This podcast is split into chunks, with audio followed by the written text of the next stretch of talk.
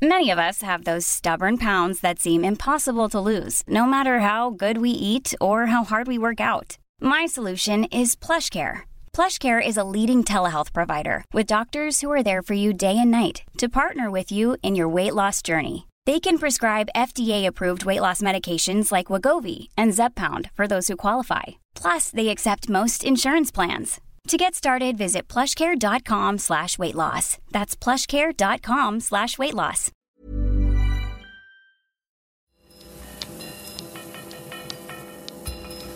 Falter Radio, der Podcast mit Raimund Löw. Sehr herzlich willkommen, meine Damen und Herren, zum Falter Radio für Donnerstag, den 23. August 2018. Das Medienecho auf den Besuch des russischen Präsidenten Putin bei der Hochzeit von Außenministerin Karin Kneißl war groß und es war verheerend. Stellvertretend für viele Kommentare möchte ich die FAZ zitieren. Die FAZ schreibt, es ist Frau Kneißl zu wünschen, dass die Ehe lang und glücklich sein wird. Es ist aber auch zu hoffen, dass ihr ihre Einladungspolitik möglichst bald politisch auf die Füße fallen wird. Zitat Ende, das schreibt die konservative Frankfurter Allgemeine Zeitung. Wie die Europaabgeordneten Ottmar Karas und Michel Raimond die ungewöhnliche Verbindung einer österreichischen Feier mit Russlandpolitik einschätzen, hören Sie in dieser Folge. Ich freue mich, dass die Österreich-Korrespondentin der Neuen Zürcher Zeitung, Merit Baumann, in die Falter-Redaktion gekommen ist. Willkommen. Dankeschön. Außenpolitik-Experte Franz Kössler ist hier. Hallo. Hallo. Und Falter-Herausgeber Armin Thurnherr ist aus dem Urlaub zurück. Er, hallo. Hallo. Er hat in Sachen Putin und Kneißl in die Tasten gegriffen in seinem Kommentar diese Woche. Äh, Armin Thurnherr, was macht im Kern die Grenzüberschreitung aus, die bei dieser Hochzeitsfeier Karin Kneißls äh, passiert ist? Ja, erstens mal, dass man eine private, dass man versucht, eine öffentliche Angelegenheit als privat darzustellen. Ne? Also eine österreichische Außenministerin kann nicht einen russischen Präsidenten einladen und sagen, es ist ja nur privat. Dann gleichzeitig geht sowas nicht ohne Alarmierung der Öffentlichkeit ab und das war mal das Erste. Und das Zweite war, dass dann sozusagen die gesamte Regierung angetreten ist und dem Ganzen trotzdem einen offiziellen Anstrich verliehen hat. Äh, und dass dann so die Öffentlichkeit halb zugelassen wurde, so in Form von Schlüsselloch, Porno, äh, Präsenz, dass man von außen dann doch ein paar Bilder hatte, dass ein Upper-Fotograf dort war und dass dann als Höhepunkt ein Embedded Journalist von Putin, äh, dessen, dessen Geburtstagsrede aufgenommen hat und die dann natürlich natürlich von, von Russland als Propaganda gesendet wurde. Also das war insgesamt ein, ein, ein unheilvoller Mix, der Öffentliches und Privates vollkommen durcheinander gebracht hat und, und eigentlich dann Österreich im Endeffekt außenpolitisch ja, desastre, in eine desaströse Ecke gestellt hat. Merit Baumann, wie stark verändert diese hm, Inszenierung von Frau Kneißl das Österreich-Bild in Europa, in der Schweiz? Verändert würde ich gar nicht sagen. Also Österreich wurde schon in den vergangenen Jahren als relativ russlandnah wahrgenommen.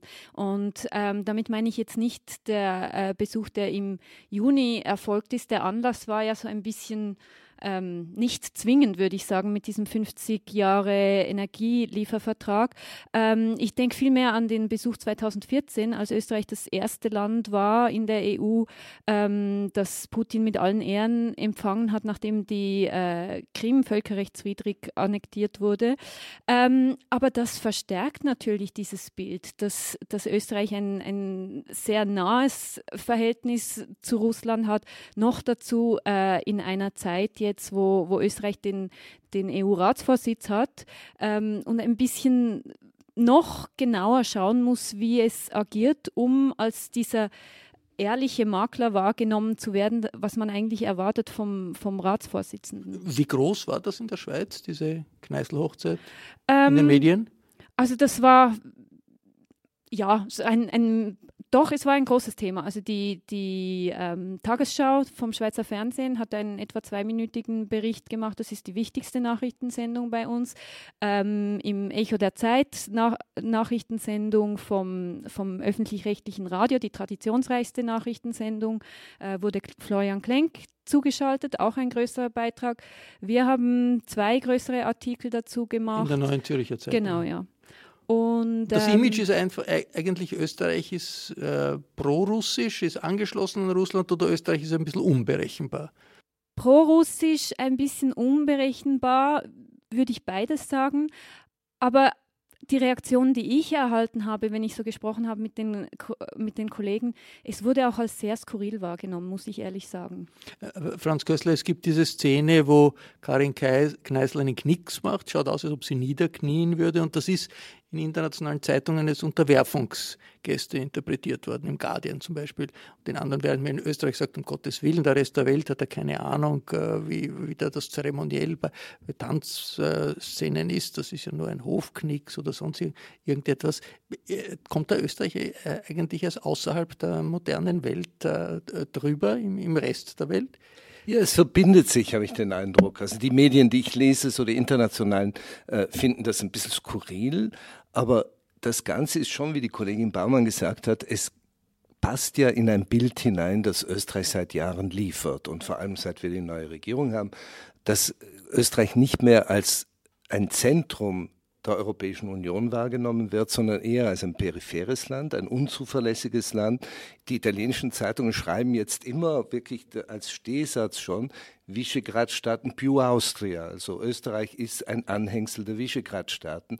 Und diese Putin-Beziehung äh, irritiert natürlich sehr viele. Und, und ich habe in vielen Zeitungen gelesen, dass jetzt nicht nur dieser Zwischenfall da mit, mit, mit der Hochzeit und den Untertänigkeitsgesten und so äh, bemerkt wird, sondern dass viele sich auch die Frage stellen, wie wird das neue Europäische Parlament ausschauen? Welche Gleichgewichte werden da sein? Wie stark werden diese demagogischen, populistischen Parteien, rechtsextreme Parteien, die alle anti-EU sind, dastehen und welche Rolle wird dann Österreich spielen? Also das Ganze ist jetzt nicht nur der Einzelfall, den man als skurril und, und äh, irgendwie ja, altes Hofzeremoniell oder so abtun kann, sondern es passt in eine politische Konstellation hinein, die immer beängstigender wird. Italien hat ja eine auch pro-russische Regierung, wie man will. Äh, die rechtsextreme Lega ist ganz so wie die Freiheitlichen äh, verbunden mit Russland. Wirkt sich das auch auf die Medien aus, jetzt was die Berichterstattung zum Beispiel über, über dieses Ereignis in den italienischen Medien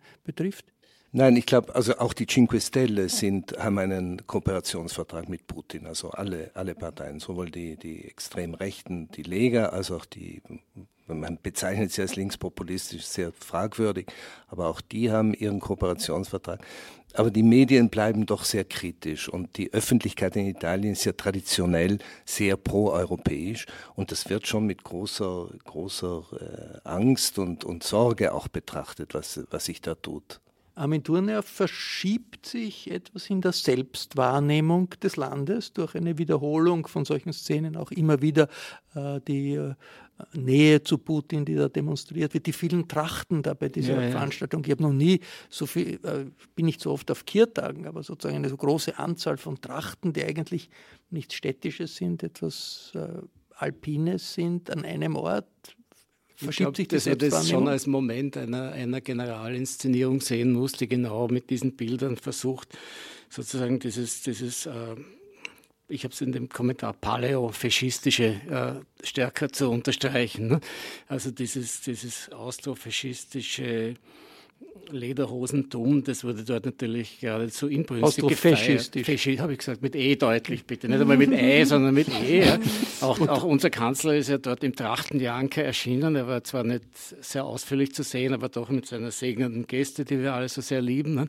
Dann unsere Freunde mit den, mit den mit den slawischen Frauen, ne, die, die, dann auch in, im Zuge sehr nationalslawistischer Hochzeiten auch geheiratet werden, ne, im Fall Gudenus zum Beispiel. Und das kombiniert mit den Lederhosen das, und den Hirschfängern und den, Ein Messer, und den Tra Vizekanzler mit dem Messer. Ja gut, das, das, ist so wie der Hofknicks. Ne? Das, ist keine, das ist auch keine aggressive Geste, ja, sondern Security, den, den hat der richtige Mann zum Ausweiden des geschossenen Hirsches natürlich immer dabei. Ne? Weil, sonst, weil er der Hirsch ist, was macht er sonst? Ne? Unser, unser Vizekanzler, er schießt ja Böcke laufend, also braucht er auch einen, einen Bockfänger dabei. Ne? Also das muss man, glaube ich, so verstehen. Aber es ist eine Inszenierung, es ist eine es ist ein, eine Etappe im Ideologiekampf. Die wollen ja die, die halluzinierte Dominanz der Linken brechen. Und das dient natürlich genau dazu. Ne? Die einzigen Journalisten, die bei der Hochzeitsfeier zugelassen waren, waren russische Journalisten vom russischen Propagandasender Russia Today. Und man sieht auf den Bildern, die in Russia Today zu sehen waren, dieses riesige Aufgebot von Trachten. Das meiste, was wir überhaupt wissen von der Feier, kommt von Russia Today der Bundeskanzler in der Trachtenjacke, der Kosakenchor. Das alles schaut nach einem schwülstigen... Jürgens singen, der genau. Kosakenchor. schaut nach einem schwülstigen Heimatfilm aus. Den Knick sieht man natürlich auch, die Küsschen für Putin, zwischen Putin und der Außenministerin. Äh, man hört den Kosakenchor, man hört auch in deutscher Sprache äh, die Glückwunschrede des russischen Präsidenten am Knast. Sehr geehrte Frau Kneißl, sehr geehrter Herr Meilinger, meine Damen und Herren, es ist mir eine große Freude, nun wieder mal das gastfreundliche Österreich besuchen zu dürfen. Was mir aber besonders freut, ist der Anlass, zu dem wir uns alle hier in malerischen Steiermark, dem grünen Herzen Österreichs, versammelt haben. Ich meine natürlich die Hochzeitsfeier von Karin Kneißl und Wolfgang Meinling. Außerdem möchte ich Folgendes feststellen.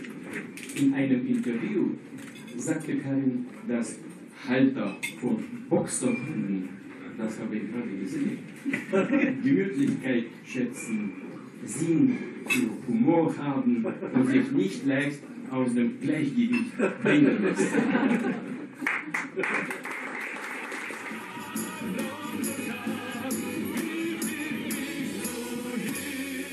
Den westlichen Medien war das Echo auf die Inszenierung der Hochzeitsfeier der Außenministerin mit dem russischen Präsidenten durchgehend negativ.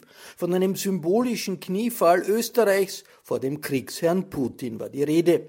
Den Russland-Experten Gerhard Mangot habe ich gefragt, wie die steirische Inszenierung denn in Russland angekommen ist. In Russland hat man diese Veranstaltung medial sehr hoch gespielt. Die öffentliche Rezeption war sehr positiv. Sie zeigten einen Präsidenten, der in Österreich, einem Mitgliedsland der Europäischen Union, sehr freundlich, sehr herzlich empfangen wird. Und es wird deutlich gemacht, dass Österreich ein Land sei, das befreundet sei mit Russland. Und genau das, genau dieses Image schadet der österreichischen Außenpolitik enorm. Diese Szene, der Knicks der Außenministerin, das ausschaut wie ein Hinknien äh, vor dem Putin, wird, das, äh, wird darüber berichtet? Wird das, ist das ein Thema? Sehr, sehr ausführlich. Also es wird in den staatlichen Medien berichtet, es wird im Fernsehsender Russia Today, der nach außen ausstrahlt, sehr intensiv berichtet.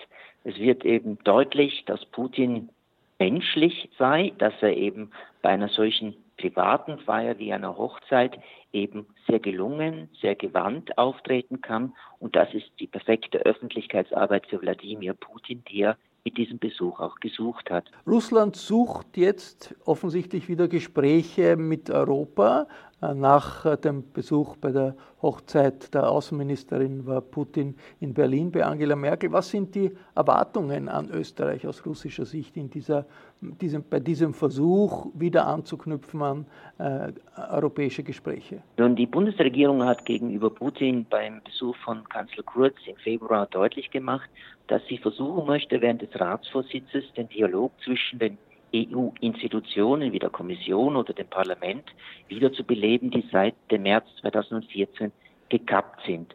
Das erhofft man sich von Österreich auf russischer Seite, aber auf russischer Seite müsste man auch sehen, dass bei solchen Dingen wie, die, wie der Annahme der Einladung zu dieser Hochzeit Österreich in diesem Unterfangen eher gehemmt wird, eher weniger erfolgreich sein kann, wie wenn man darauf verzichtet hätte.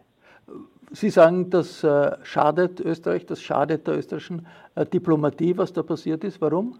Nun, erstens schadet es der Außenministerin persönlich. So willkommen es auch gewesen sein mag, dass sie ihre Gästeliste aufgeputzt hat, so wird, werden ihre Kollegen in der Europäischen Union und darüber hinaus doch immer in Erinnerung behalten, wie sie Wladimir Putin hofiert hat. Und Österreich schadet das, weil in der Europäischen Union es viele Staaten gibt, die Österreich als ein sehr unsicheres Land betrachten als ein Land, das ein Sonderverhältnis zu Russland suche, das sich Russland besonders andiene. Und es ist nicht das erste Mal und das einzige Mal, dass immer wieder vom trojanischen Pferd Österreich innerhalb der Europäischen Union gesprochen wird als einem russischen trojanischen Pferd. Soweit der Politikwissenschaftler Gerhard Mangot. Der einzige österreichische Politiker, der bisher den Rücktritt der Außenministerin verlangt, ist der grüne Europaabgeordnete Michel Raimond. Raimond sagt, die Rechtsaußenparteien in der EU und die Freiheitlichen in Österreich betreiben schon seit langem Pro-Putin-Propaganda. Der Aufbau von Putin als quasi Ersatzheiligen und Opposition gegenüber der Europäischen Union läuft seit Jahren. Da gibt es eine eingeschworene Community, die jetzt natürlich massive Unterstützung für Kneißl versucht aufzubauen. Die äh, Außenministerin ist jetzt persönlich wahrscheinlich eher gestärkt, weil jetzt äh, sie ist äh, in, ins Zentrum der Aufmerksamkeit gerückt. Die FPÖ wird äh, an ihr festhalten, das, das spricht, entspricht ihrer Linie. Was heißt das für Österreich? Naja, sie ist in der FPÖ vermutlich gestärkt und außenpolitisch vollkommen erledigt. Äh, und jetzt gibt es einen Unterschied zwischen dem, was das für Österreich bedeutet und dem, was das für die FPÖ bedeutet. Für Österreich bedeutet das Handlungsunfähigkeit. Wir werden in keinen Diskussionen äh, der europäischen Partner zum Friedensprojekten im Nahen Osten, äh, zu Lösungen am Balkan und Osteuropa in irgendeiner Form eingebunden werden. Da sind wir jetzt äh, ja, nicht vertrauenswürdig und keine Partner mehr. Das heißt, Österreich redet da nicht mit. Für die FPÖ, äh, die kein Interesse hat, mit den europäischen Partnern zu kooperieren und die sich ja ganz stark Richtung äh, Russland orientiert bewusst.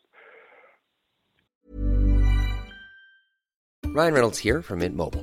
With the price of just about everything going up during inflation, we thought we'd bring our prices down. So to help us, we brought in a reverse auctioneer, which is apparently a thing.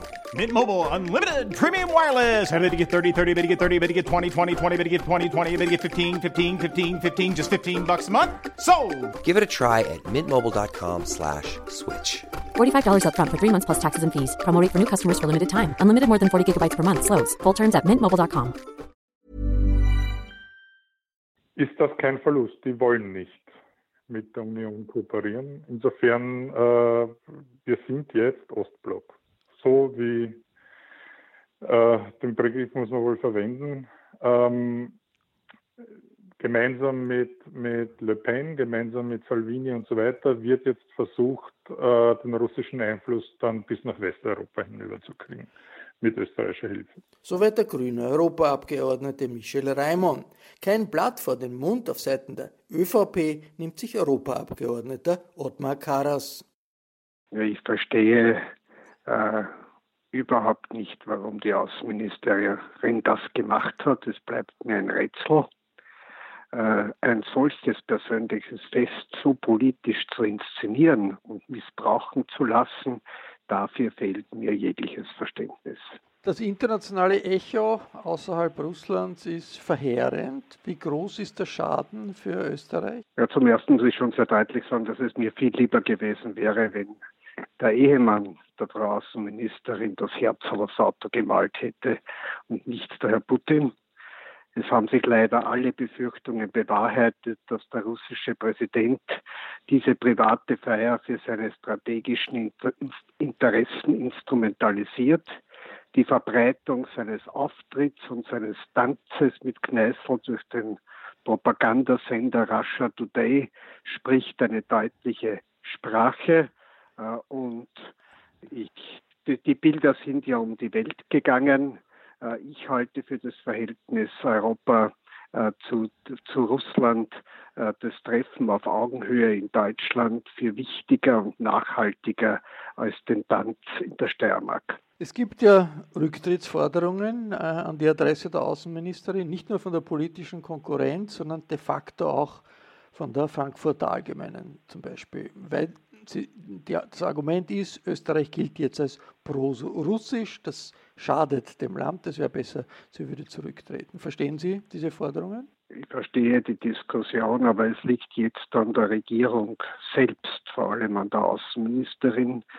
Sie hat die Verantwortung und die Regierung in der Ratspräsidentschaft hat die Verantwortung, keinen Zweifel an der Positionierung Österreichs aufkommen zu lassen und wieder in die, und klar auf der europäischen Seite des europäischen Rechts und der europäischen Werte und klar auf der Seite des Vermittelns auf dem Boden der Beschlüsse der Europäischen Union äh, zu stehen und die Verlängerung der EU-Sanktionen gegen Russland werden hier bereits eine Nagelprobe sein.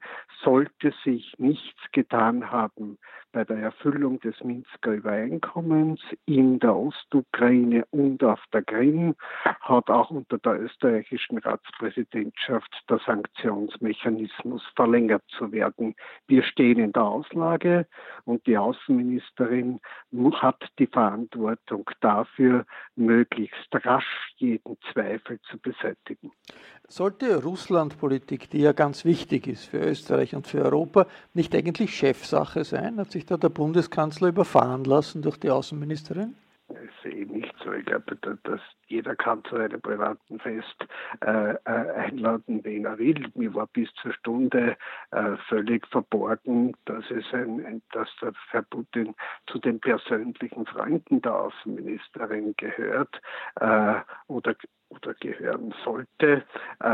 Die Frage, man soll jetzt unterscheiden zwischen dem Fest, hier wurde Schaden angerichtet, das steht außer Zweifel. Wir sind jetzt alle gefordert, diese Zweifel zu beseitigen. Und hier ist nicht, sicherlich nicht nur die Außenministerin, sondern jeder, jeder österreichische Verantwortungsträger, der international tätig ist, gefordert. Die Bundesregierung am meisten und an vorderster Stelle die Außenministerin. Ich habe Ottmar Karas auch gefragt, was von den Meldungen zu halten ist, dass er als nächster österreichischer EU-Kommissar anzusehen ist. Er sagt nur, das ist ein Gerücht, von dem er selbst erst äh, aus der Zeit im Bild erfahren hat, aber da wird sicherlich noch einiges laufen zwischen äh, der Parteiführung äh, um Kurz und dem EU-Kommissar. Jetzt, ähm, die Außenministerin Kneißl ist ja oft als eher positiv gesehen worden in diesem türkis-blauen Team. Auch der Falter hat sie nicht total negativ beschrieben. Jetzt nach all dem. Kann sie noch Außenministerin bleiben? Kann sie noch sinnvoll Außen Außenpolitik machen in Österreich, Armin Turner? Also die Frage nach dem Sinn möchte ich in Bezug auf diese Regierung nicht beantworten müssen. Da bitte ich wirklich um Dispens. Das ist eine sogenannte Non-A-Frage. Ne? Aber sie hat sich sicher in dieser Frage äußerst unklug verhalten. Sie hat dem Land Schaden zugefügt. Das kann man aber von vielen anderen Exponentinnen dieser schönen Regierung auch behaupten. Ich denke an die Sozialministerin mit ihrer Demontage der AUVA. Ich denke an die äh, die Familienministerin mit ihrem, mit, mit ihrem Standort und Wirtschaftsministerin mit ihrem Standortförderungsgesetz, das ja vollkommen den Rechtsstaat außer Kraft setzen will. Also da ist Dilettantismus auf dieser Ebene ist da überall zu sehen und da wären Rücktrittsforderungen, glaube ich, äh, man könnte die Liste jetzt sofort spontan komplettieren, wären eigentlich mehrfach angebracht. Es ist akademisch, weil sie werden ihr Spiel ja trotzdem weiterspielen. Ich sehe das ehrlich gesagt ziemlich genauso wie Ottmar Karas. Ähm, der Schaden ist groß meines Erachtens und man muss schon sehen, dass, dass Russland ähm, in vielen Ländern von der EU äh, nicht nur mit Skepsis gesehen wird, sondern dass in vielen Ländern der EU, nicht in vielen, aber in gewissen Ländern der EU ähm, richtiggehend eine Angst vor Russland vorhanden ist, wenn man zum Beispiel an Polen denkt oder, oder an das Baltikum aus historischen Gründen. Und insofern ist es für diese Länder sicher schwierig, jetzt der Außenministerin unvoreingenommen ähm, zu begegnen. Aber ähm, ich glaube auch, dass die österreichische Regierung am Schluss an den politischen äh, Taten gemessen wird. Und da ist natürlich die Verlängerung von diesen Sanktionen ganz entscheidend. Ottmar Karas hat es genannt. Die Voraussetzungen für eine Lockerung ähm, sind sehr klar definiert in diesem Minsker Abkommen. Und ähm, im Koalitionsvertrag ist der Türkis äh, der schwarz-blauen Entschuldigung, Regierung ist ja auch äh, verankert, dass das nur im Einklang mit der Europäischen Union ähm, irgendeine Veränderung äh, vorgenommen werden wird. Ähm, also ich denke am Schluss daran, daran wird die österreichische Regierung gemessen. Ich habe nur vorher so gezögert, weil, weil, ich die Regierung schon in der Gesamtverantwortung sehe. Ne? Es, es, war schon ein offiziöses Treffen, das muss man schon sehen. Es saß die Sonderbotschafterin Löffler dort es war vom Bundeskanzler abwärts dort so ziemlich, also die FPÖ geschlossen, aber auch die ÖVP wesentlich. Ich glaube auch der steirische Landeshauptmann war dort, der wurde zwar nicht erwähnt, aber ich glaube ihn auf einem Bild erkannt zu haben. Also das war keine private Veranstaltung das kann man nicht nur der Frau Außenminister umhängen, sondern, sondern das ist Österreich. Der Bundeskanzler hat ja heute auch gesagt, dass er erst wenige Tage vor ähm, dieser Hochzeit erfahren hat, dass, der, äh, dass Putin kommt. Und, und das finde ich schon seltsam. Also er ist der ähm, Chef dieser Regierung und, und so ein politisch brisantes Treffen und so ein äh, hochkarätiger Gast, auch sicherheitstechnisch ist das ja eine riesige Herausforderung, dass der das nur wenige Tage vor der Hochzeit erfährt, wenn das denn stimmt, stimmt finde ich, find ich eigentlich. Äh, da ist die FPÖ nicht. vorgeprescht und, und, und die, äh, der Bundeskanzler hat nicht genau gewusst, wie er rauskommen soll. Frage, äh, Franz Köstler, ist das, da geht es nicht nur, möglicherweise nicht nur um Russland. Gibt es eine grundsätzliche Entfremdung in Österreich vom Westen, auch von Westeuropa? Weil es sind ja nicht nur die äh, Sorgen in Polen und im Baltikum, sondern die hört man aus Großbritannien, liest man in Deutschland, wo es auch die Geheimdienste sagen, ja, sie werden Öst in Österreich keine, keine Informationen mehr weitergeben oder weniger Informationen weitergeben. Das regt niemand auf in Österreich. Ist da eine tief vergehende Entfremdung vom Westen in Österreich festzustellen? Ich fürchte ja. Äh, das fällt mir auch auf, dass, die, dass eine immer größere Diskrepanz entsteht zwischen der Selbstwahrnehmung der österreichischen Regierung und auch zum Teil der österreichischen Öffentlichkeit und der Wahrnehmung von außen. Also wenn man die internationale Presse liest, dann ist viel, die ist viel alarmierter über die Entwicklung in Österreich und sieht viel klarer, wohin die Richtung geht, als Österreich selber. Und ich meine, die, die Briten haben die Erfahrung gemacht, dass äh, Österreich sich der Solidarität verweigert hat nach dem äh, Giftgasattentat auf den, auf den ehemaligen Spion. Alle haben mitgemacht oder fast alle haben mitgemacht, nur Österreich nicht. Äh, es gibt äh, das permanente Lamentieren über die Sanktionen. Also es gibt verschiedene Elemente, die, die alles zusammen dann ein Bild ergeben, das natürlich Österreich immer mehr an den Rand der EU schiebt und an den Rand auch äh, des Westens. Und die, die Geschichte mit, den, mit dem Verfassungsschutz, da ist ja auch, die, jetzt die Washington Post hat gründlich recherchiert in der Sache und hat die Informationen bekommen, die wir ja auch schon bekommen haben, inoffiziell, weil Geheimdienste natürlich nicht mit Vor- und Nachnamen sich zitieren lassen. Aber natürlich sind die westlichen Geheimdienste gewarnt und werden jetzt an Österreich nicht mehr und wollen nicht mehr die Informationen weitergeben, wenn sie nicht sicher sind, dass die dann nicht im Kreml landen. Das ist ganz logisch. Aber in Österreich wird das irgendwie heruntergespielt. Selbst der Verfassungsdienst selber sagt, nein, es läuft alles wie normal. Es ist nicht wahr. Es ist wirklich Fake News, was da verbreitet wird. Und das alles findet in Österreich nicht die Aufregung oder regt nicht die, die Aufregung, die man eigentlich haben müsste bei der Entwicklung. Die ist vielmehr im, im Ausland vorhanden. Ähnlich wie die Geheimdienstleute, die zur Washington Post gesprochen haben, hat sich auch der ehemalige äh, deutsche Geheimdienstchef geäußert, ganz on the record und ist, ist, ist, ist in, die, in die Bildzeitung gegangen. Also das ist kein, kein Geheimnis mehr, dass das heruntergeredet wird in, in Österreich, ist äh, wohl nicht wahnsinnig glaubwürdig. Ich habe noch eine Frage, äh, Amitun. Also äh, es ist noch nicht wahnsinnig lang her, gut, ein paar Jahre, ein paar Jahrzehnte, da hat man sozusagen Linken überall gesagt, geht's doch nach Moskau. Wenn, die irgendwo, wenn man irgendetwas Antikapitalistisches gesagt hat, äh, um nicht auf das Argument eingehen zu müssen, hat er gesagt, geht's nach Moskau, wenn es euch hier nicht passt. Plötzlich, äh, also auch wenn man nichts mit dem Stalinismus am Hut gehabt hat, ganz egal. Plötzlich hat sich das total gedreht. Heute ist das bei genau den Leuten, die weit, weit rechts sind, ist das was Tolles. Wann hat sich das gedreht, Armin-Turnier, und, und, und warum? Wie tief geht das? Ja, das hat sich natürlich post 1989 gedreht.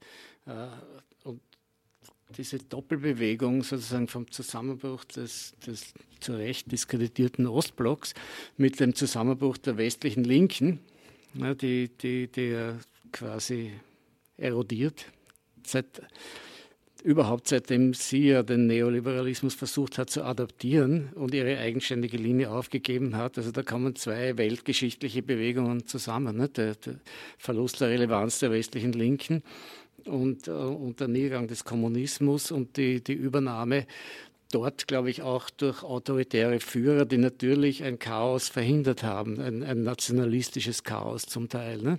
Und diese zwei Bewegungen, die, die haben jetzt in, auf beiden auf beiden Seiten einen, einen, fatalen komplementären Effekt. Und das, was gemeinsam ist, ist natürlich das Antidemokratische. Das der Zug zum Autoritären. Ja, das, das, das ist das, was ich am meisten beunruhigend finde, ist, ja, ist, ist eben, dass diese, diese Mentalität uns so eingeimpft wird. Ne? Dass, man nicht, dass, man, dass man uns nicht sagt, wer Putin eigentlich ist. Man muss jetzt nicht den schwarzen Mann hinmalen, nicht? Aber, aber, aber wir könnten, wir könnten ganz einfach, wir könnten, unter, wir könnten unter Trump so reden, ja, aber unter Putin können wir nicht so reden. In, in, in Russland könnte man seine Sendung nicht weder machen noch veröffentlichen, da, da würden wir allesamt sitzen. Das, so fängt es mal an. Ne? Und das wird aber mal eskamotiert oder, oder sozusagen Taschen trickmäßig aus dem Bild genommen.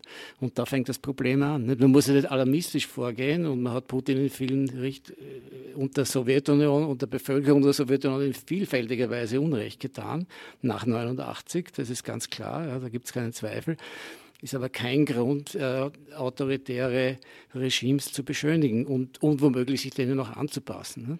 Ich, ich glaube, man muss auch sehr vorsichtig sein, dass bei uns auch so, äh, so autoritäre Tendenzen herauskommen, antidemokratisch. Also wenn zum Beispiel die Außenministerin sich weigert, mit den eigenen Journalisten zu sprechen und nur Russia Today dann einlädt zu, zu irgendwelchen Ereignissen, äh, Dialogverweigerung oder wenn die, die Kosten für die Polizei, für die Sicherheit dort verglichen wird mit Kosten von Demonstrationen und verschwiegen wird, dass Demonstrationen natürlich ein Ur demokratisches Recht sind und das andere ein privates Vergnügen. Also diese ganze Grenzverwischungen, die da stattfinden, finde ich, sind, haben inzwischen ein Niveau erreicht, das höchste Alarmstufe aus, auslösen sollte. Das war das Falter Radio für Donnerstag, den 23.08.2018. Ich bedanke mich sehr herzlich bei Merit Baumann, bei Armin Thurnherr, bei Franz Kössler hier im Podcaststudio der Falter-Redaktion in der Wiener Innenstadt und ich verabschiede mich von den Hörerinnen und Hörern auf UKW, im Freirad, dem Freien Radio Tirol und äh, Radio Agora in Kärnten. Je mehr die politische Kultur in Österreich ins Strudeln kommt, desto wichtiger wird der Falter als kritische Stimme für ein weltoffenes Österreich. Wer noch kein Abonnement des Falter hat, für den gibt es vier Wochen lang ein gratis Testabo. Das kann man über die Homepage sich besorgen www.falter.at/abo. Für Samstag bereiten wir eine Episode über den behördlichen Feldzug vor, der zurzeit in Österreich rund um angebliche türkische Zweitpässe gegen Austro-Türken geführt wird. Anna Goldenberg hat die Aufnahmetechnik unter Kontrolle. Eine persönliche Bemerkung. Anna Goldenberg hat in diesem Sommer ein berührendes Buch geschrieben über ihren Großvater, der in der Nazizeit als U-Boot in Wien überlebt hat. Das Buch heißt Versteckte Jahre. Ich habe es vor drei Wochen gelesen. Äh, es ist eines der besten Bücher dieses Herbstes. Man kann diesem Buch Versteckte Jahre nur einen verkaufsstarken Herbst wünschen. Ich verabschiede mich bis zur nächsten Folge.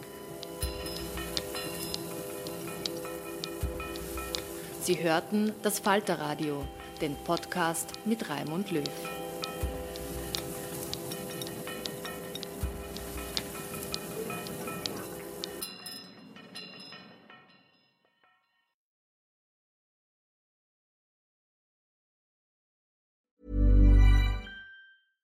Hi, this is Paige from Giggly Squad, and I want to talk to you about Splash Refresher and my water intake. Okay, so you guys obviously know that I'm a hydrated girly, but sometimes when you drink that much water, it starts to just taste bland, and you're just like, I need something to spice it up. That's why I love Splash Refresher. It has zero sugar, zero calories, and it's a splash of sweetness. And they come in five different flavors. They're so good. Wild berry, acai grape, pineapple mango, lemon, and mandarin orange. My favorite is the wild berry because I just I just love a berry. So if you're like me and you're drinking water all day, then try Splash Refresher. It's going to absolutely change your water game and it's good for you. Imagine the softest sheets you've ever felt. Now imagine them getting even softer over time. That's what you'll feel with Bowl and Branch's organic cotton sheets. In a recent customer survey, 96% replied that Bowl and Branch sheets get softer with every wash. Start getting your best night's sleep in these sheets that get softer and softer for years to come. Try their sheets with a 30-night guarantee. Plus, get 15% off your first order at bowlandbranch.com. Code BUTTERY. Exclusions apply. See site for details.